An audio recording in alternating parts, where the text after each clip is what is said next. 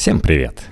Совместно с издательством «Наука» «Постнаука» публикует отрывок из книги историки Светланы Лучицкой «Крестовые походы. Идея и реальность», посвященной крестовым походам, их целям и результатам. Выяснив, как в средние века обеспечивалась организация крестового похода, мы теперь обратимся к другому вопросу. Кто такие крестоносцы?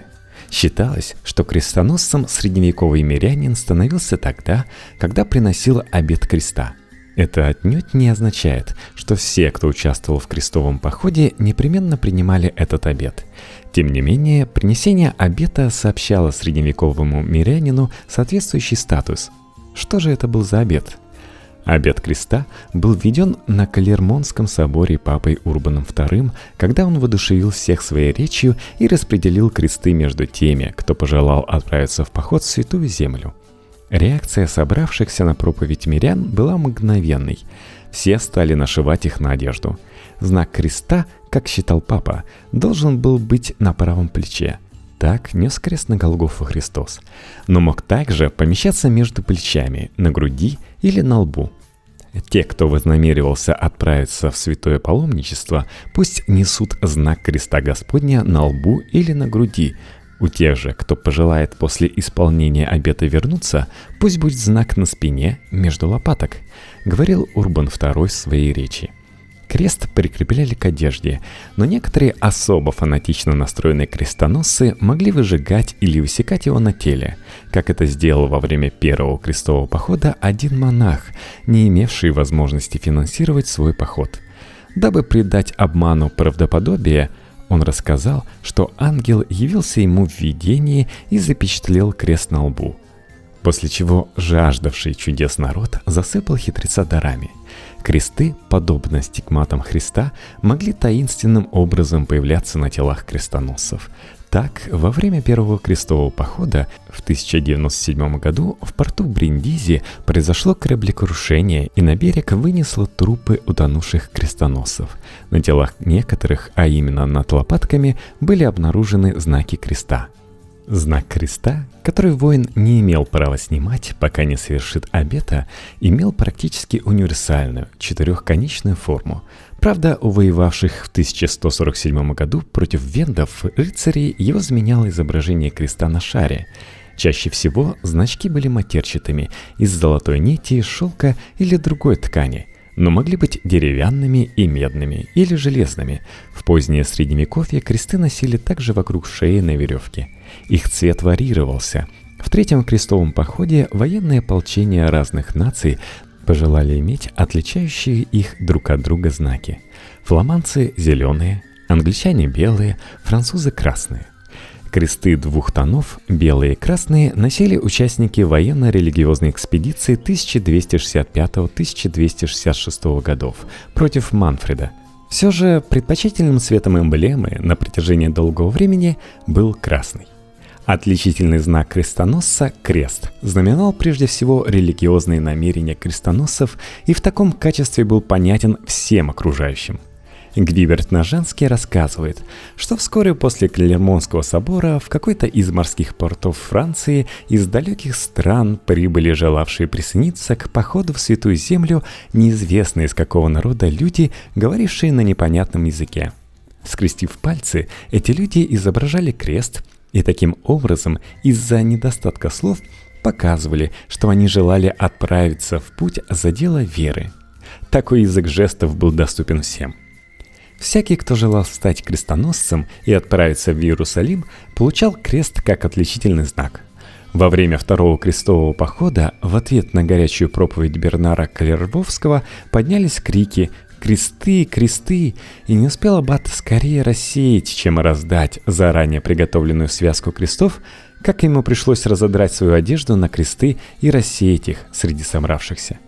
Осененные крестом, так начиная с конца XII века, называли отправляющихся в Святую Землю. Крест был наглядным символом принесения обета, который связывал крестоносца с провозглашенным Христом в Новом Завете принципами – если кто хочет идти за мною, отвергни себя и возьми крест свой и следуй за мной. Или кто не несет креста своего и идет за мною, не может быть моим учеником. Лука 14:27. Принимавший крест следовал новозаветному призыву «И всякий, кто оставит дома или братьев, или сестер, или отца, или мать, или жену, или детей, или земли ради имени моего, получит во сто крат и наследует жизнь вечную». Матфей 19.29 В мистическом плане крест означал Христа, Его страсти, Его воскресение и в целом христианскую церковь. Но это был также символ покаяния, посредством которого крестоносец получал отпущение грехов, ставшее возможным благодаря распятию и воскресению Христа. Крест рассматривался и как талисман, который защищал от дьявола и земных врагов. Носившие его на одежде крестоносцы верили, что этот знак является залогом их победы над врагами Христа – Символика креста была чрезвычайно богатой. Он мог быть военной эмблемой или мистическим символом, знаком покаяния или талисманом. Но главное, получение креста из рук священника было публичным подтверждением статуса крестоносца.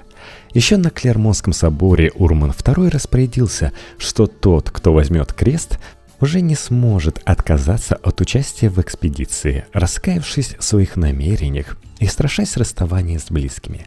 Принятие креста связывало человека обетом, который он должен был исполнить под страхом обета, предъявляя вещественные доказательства.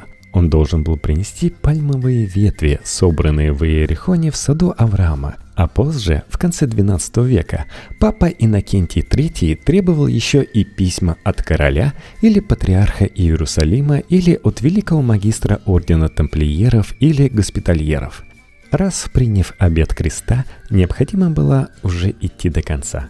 В XIII веке Иннокентий III не случайно говорил о наследственном характере обета, передаче невыполненного обязательства потомкам крестоносца.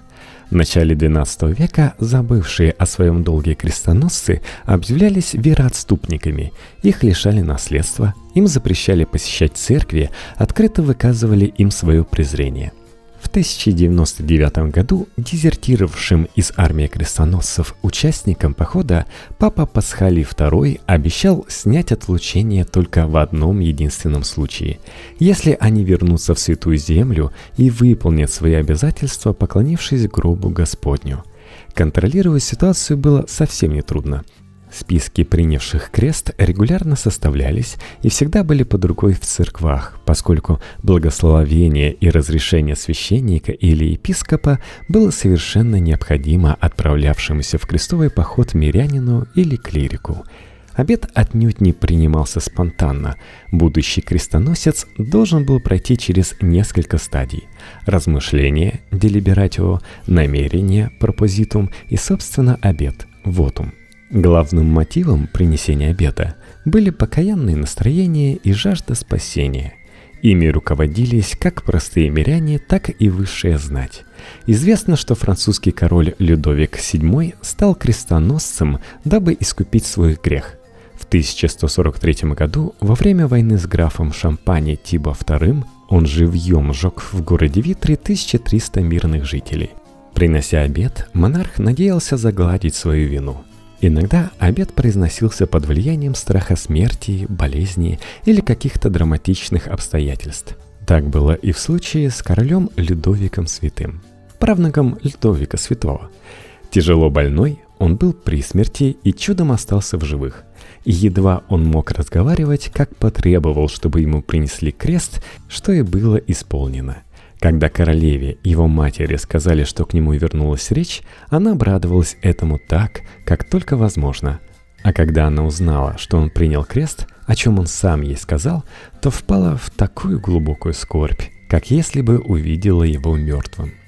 Решившись стать крестоносцем, мирянин должен был совершить литургический обряд принятия обета креста «Вотум Крузис». Этот ритуал не был универсальным, и отличался огромным локальным своеобразием. Далеко не всегда существовавшие в разных регионах обряды совпадали с тем образцом, который был дан папой. Но, что действительно важно, церемония взятия креста была знаком нового юридического статуса мирянина, как бы внешним проявлением принятых им внутренних обязательств – Она придавала торжественность и публичность непостижимому изменению статуса мирянина, который в результате принесения им обета становился крестоносцем. Литургический обряд принесения обета был тесно связан с ранее существовавшей церемонией отправления в путь паломника. Ведь крест был также знаком паломнического путешествия в Иерусалим. Его нашивали на суму и шапку пилигрима. Существовал и обряд благословения паломника, весьма похожий на церемонию принятия креста – до конца XII века знатоки канонического права практически не отличали обет крестоносца от обета паломника, и только около 1200 года они начинают упоминать церемонию принятия креста отдельно. Именно тогда в каноническом праве оформляется теория обета крестоносца. Судя по источникам того времени, вотум крузис был настоящим ритуалом – исполненном многозначных смыслов и включавшим различные символические слова и жесты, но в разных регионах он исполнялся по-разному. Принятие обета могло быть частным событием, которое происходило в приходской церкви в присутствии священника, но эта церемония могла быть и публичной, и совершаться при дворе духовных или светских правителей. Центральный ее момент – передача креста воину в знак признания им обета. Ритуал, как правило, сочетался с мессой, иногда специальной литургией честного креста, возможно, исповедью крестоносца, необходимой для получения прощения грехов и чтения псалмов. Важной частью обряда было благословение креста, посоха и суммы, инсигний, внешних отличительных знаков крестоносца. Обычно эти предметы, крест, сигнацулум как и посох и сума вестимента, помещались на алтарь, дабы подчеркнуть святость ритуала, а крестоносец простирался перед ним, тем самым имитируя форму креста. Затем священник, окропив крест святой водой, возлагал его между плеч принимающего обед. Тот же в этот момент торжественно произносил клятву и передавал ему посох и сумму. Новый крестоносец совершал обход церквей с просьбой молиться о нем, поклонялся реликвиям и перед самим отправлением в поход просил благословения священника. Примерно так описывается ритуал принятия креста в литургических книгах, начиная с конца XII века.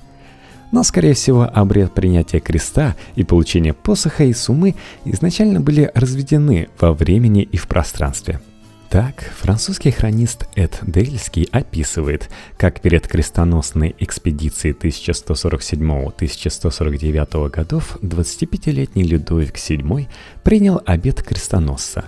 31 марта 1146 года на торжественной ассамблее в аббатстве Везли французскому королю вручили присланный папой Евгением III крест. Затем монарх прослушал проповедь Бернара Клервовского – во время которой тот призвал христиан отправиться в священную землю. По возвращении в Париж монарх больше чем через год завершил ритуал. Как истинный благочестивый король, Людовик VII совершил благое деяние, которому стоило бы подражать. Он сначала обошел все монастыри и церкви в Париже и посетил Лепрозорий, а затем, 11 июня 1147 года, направился в аббатство Сен-Дени, где уже находилась вся высшая знать и где папа Евгений III праздновал Пасху. Там же государь встретил уже собравшихся папу аббата монахов, которые приветствовали его, после чего государь, смиренно простершись на земле, почтил своего патрона и святые реликвии аббатства возложил на алтарь Арифламу, знамя французских королей, которое затем получил вместе с сумой паломника из рук благословившего его папы – После завершения обряда французский король вышел из аббатства Сен-Дени новым крестоносцем. Как и в случае паломничества, принявший обет мирянин временно приравнивался по своему статусу к мирским церковнослужителям или к тем, кто принимал обеты послушания, бедности и целомудрия с целью вступить в религиозный орден, то есть готовился стать монахом. Но в отличие от монашеского, статус крестоносца был временным, он действовал максимум три года, срок, в течение которого, как считалось, мирянин имел возможность совершить поход в Святую Землю и вернуться домой. Крестовый поход, как уже говорилось, предлагал христианам путь спасения, который они могли заслужить участием в крестоносной экспедиции, не уходя в монастырь и не отрекаясь от мира – Как мы помним, во время первого крестового похода желающих принять обет крестового похода и присоединиться к армии крестоносцев было так много, что папе Урбану II пришлось охлаждать их религиозный пыл – Понтифики пытались предотвратить участие в крестоносных экспедициях, не умеющих владеть оружием и несостоятельных в финансовом отношении, бедных и немощных, слишком старых и слишком юных, а также монахов и монахинь, принявших клятву не покидать обитель, людей несвободного статуса и прочее. Вплоть до понтифика Иннокентия III, желающие участвовать в походе христиане должны были непременно исповедоваться в грехах и проверялись священником на пригодность к участию в боевых действиях.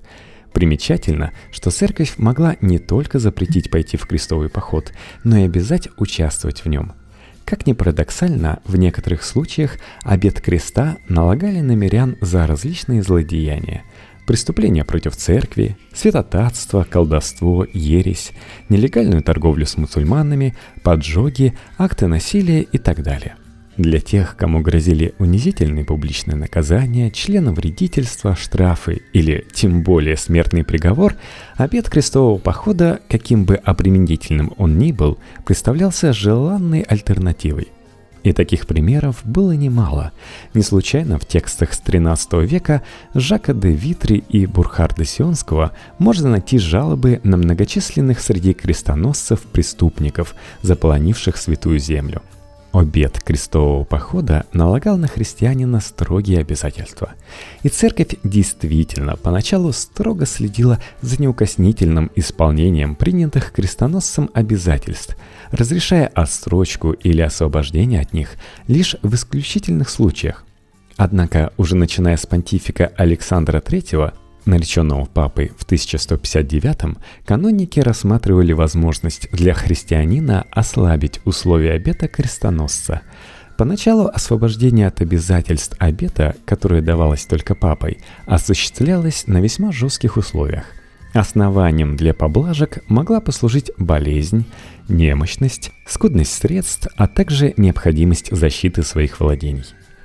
Подобных, тогда еще весьма редких случаях крестоносцу разрешалось нанять вместо себя другого, изменить условия обета или выкупить его, возместив расходы на обеспечение воина. В понтификат Иннокентия III ситуация изменилась. Святой престол разрешил свободно выкупать обет и коммутировать его.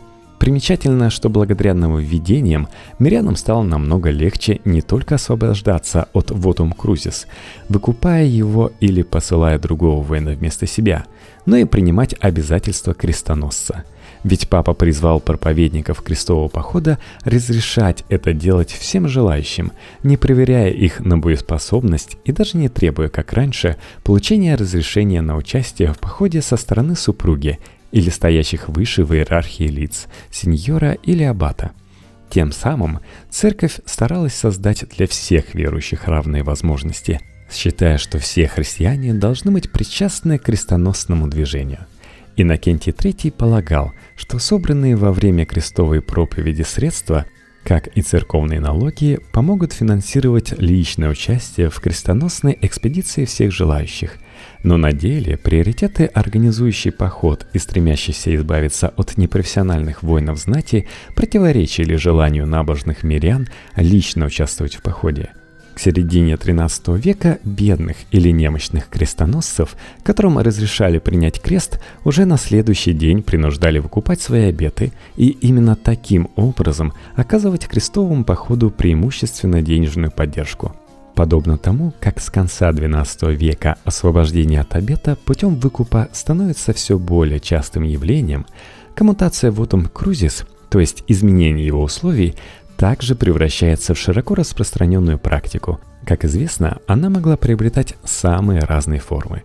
При Иннокентии III крестовый поход в Святую Землю мог быть заменен на военную экспедицию против еретиков, но также наоборот – а при Григории IX и Иннокентии IV крестоносцы изменяли условия обета крестового похода в Святую Землю, участвуя в защите Латинской империи или присоединяясь к борьбе папства против Фридрика II и гибелинов – Так или иначе, в идеале всякий мирянин, желавший стать крестоносцем, должен был принимать вотум крузис. Важнейшая его черта заключалась в том, что как только обед принимался, крестоносец начинал пользоваться различными духовными и мирскими привилегиями, о которых речь пойдет в следующем выпуске.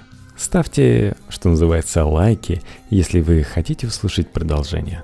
Тем более, что там самое интересное.